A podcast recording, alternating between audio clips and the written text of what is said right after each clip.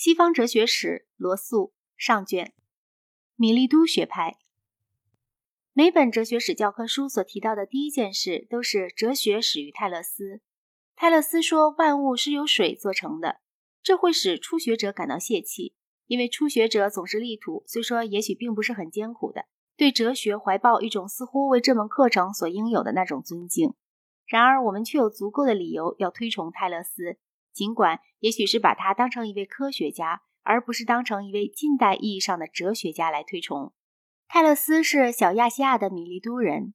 米利都是一个繁荣的商业都市，其中有大量的奴隶人口。而在自由民中，富人和穷人之间又有着尖锐的阶级斗争。在米利都，人民最初获得了胜利，杀死了贵族们的妻子儿女。后来，贵族又占了上风，把他们的对方活活烧死。拿活人做火把，把城内的广场照得通亮。在泰勒斯的时代，小亚细亚绝大多数的希腊城市里都流行着类似的情况。米利都正像伊奥尼亚其他的商业城市一样，在公元前七世纪和六世纪，在经济上和政治上有过重要的发展。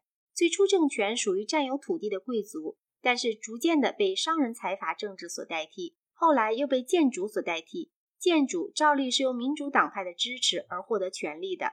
吕底亚王国位于希腊海岸城市的东部，但是直到尼尼微的陷落为止，一直与这些城市维持着友好的关系。这使得吕底亚可以自由自在地专心对付西方。但是米利都通常总能够与之保持友好的关系，尤其是和最后一个吕底亚王克里索斯。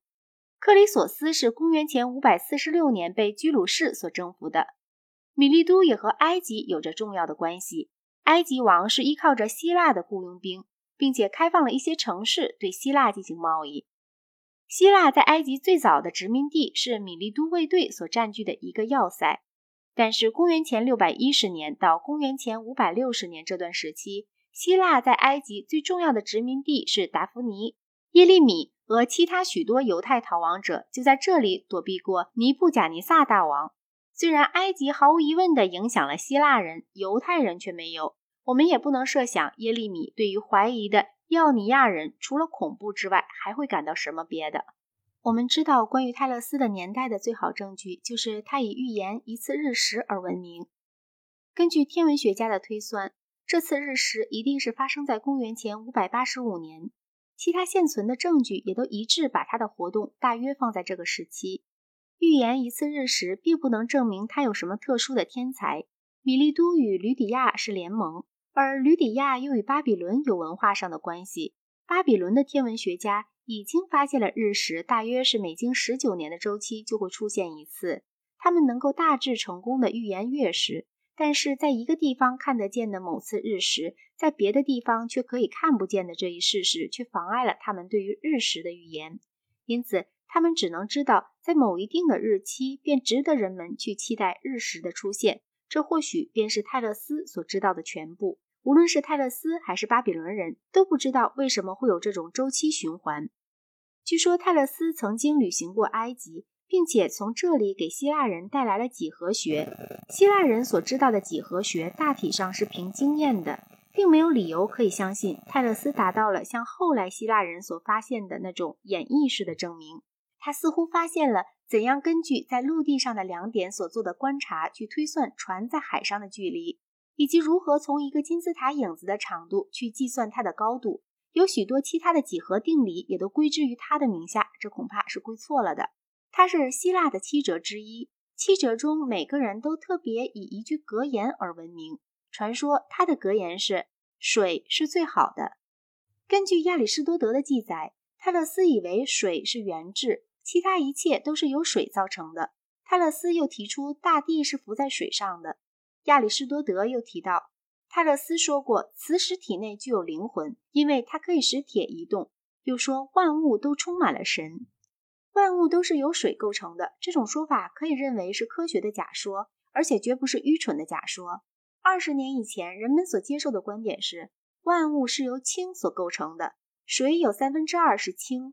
希腊人是勇于大胆假设的，但至少米利都学派却是准备从经验上来考察这些假设的。关于泰勒斯，我们知道的太少了，因而不可能完全满意的恢复他的学说。但是关于他的米利都学派的后继者们，我们知道的要多得多。因此，设想他的后继者们的看法有些得自于泰勒斯，这是十分合理的。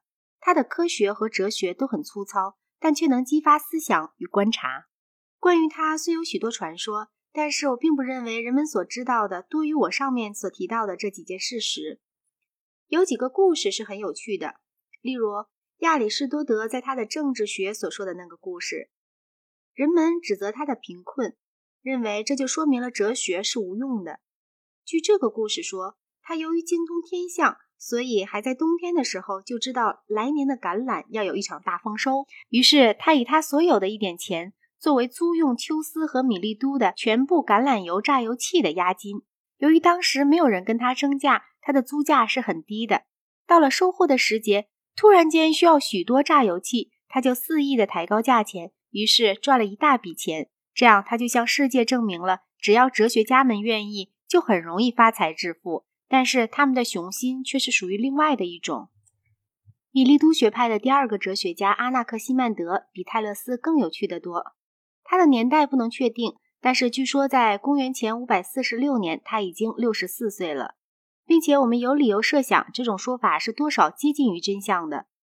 他认为万物都出于一种简单的原质。但是那并不是泰勒斯所提出的水，或者是我们所知道的任何其他的实质。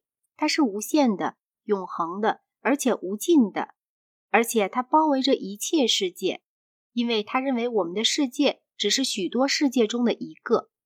原质可以转化为我们所熟悉的各式各样的实质，它们又都可以互相转化。关于这一点，他做出了一种重要的、极可注意的论述。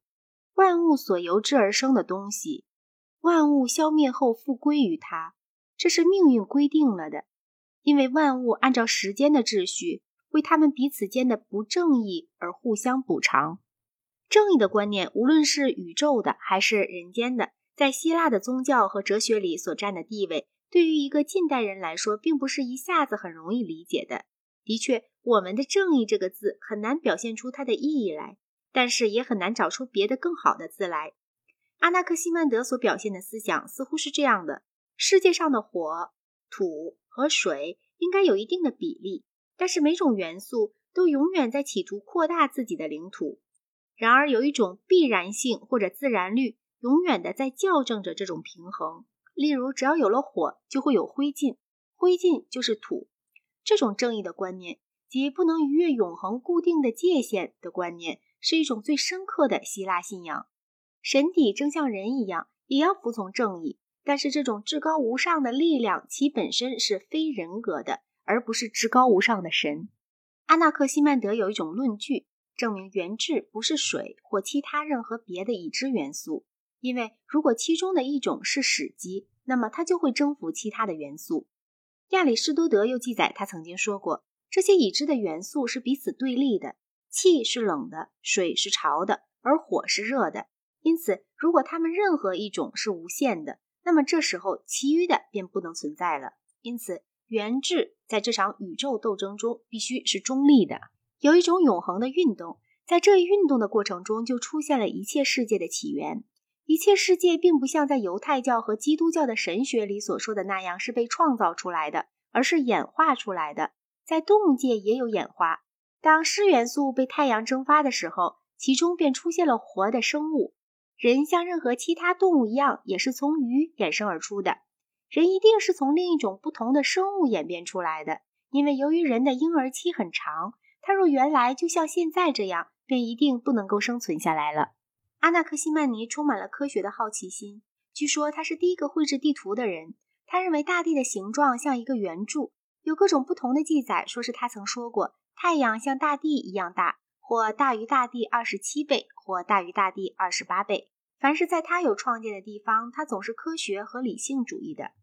米利都学派三杰中的最后一个阿纳克西美尼，并不像阿纳克西曼德那样有趣，但是他做出了一些重要的进步。他的年代不能十分确定，他一定在阿纳克西曼德之后，而且一定是鼎盛于公元前四百九十四年以前，因为在那一年。波斯人镇压伊奥尼亚叛乱的时候，米利都城便被波斯人毁灭了。他说：“机制是气，灵魂是气，火是稀薄化了的气。当凝聚的时候，气就先变为水；如果再凝聚的时候，就变为土，最后就变为石头。这种理论所具有的优点是可以使不同的实质之间的一切区别都转化为量的区别，完全取决于凝聚的程度如何。他认为大地的形状像一个圆桌，而且气包围着万物，正如我们的灵魂是气，并且把我们结合在一起一样。气息和空气也包围着整个世界，仿佛世界也是在呼吸着似的。阿纳克西美尼在古代要比阿纳克西曼德更受称赞，虽然任何近代人都会做出相反的评价来。他对于毕达哥拉斯以及对于后来许多的思想都有着重要的影响。毕达哥拉斯学派发现大地是球状的，但是原子论派则拥护阿纳克西美尼的见解，认为大地的形状像一个圆盘。米利都学派是重要的。并不是因为他的成就，而是因为他所尝试的东西。它的产生是由于希腊的心灵与巴比伦和埃及相接触的结果。米利都是一个富庶的商业城市，在那里，原始的偏见和迷信已经由于许多国家的相互交通而被冲淡了。伊奥尼亚直至公元前五世纪初期被大流士所征服为止，始终是希腊世界在文化上最重要的一部分。他几乎完全没有接触到过与巴库斯和奥尔弗斯相关联的宗教运动。他的宗教是奥林匹克的，并且似乎从来不曾被人们认真的对待过。泰勒斯、阿纳克西曼德和阿纳克西美尼的思考可以认为是科学的假说，而且很少表现出来夹杂有任何不恰当的神人同体的愿望和道德观念。他们所提出的问题是很好的问题，而且他们的努力也鼓舞了后来的研究者。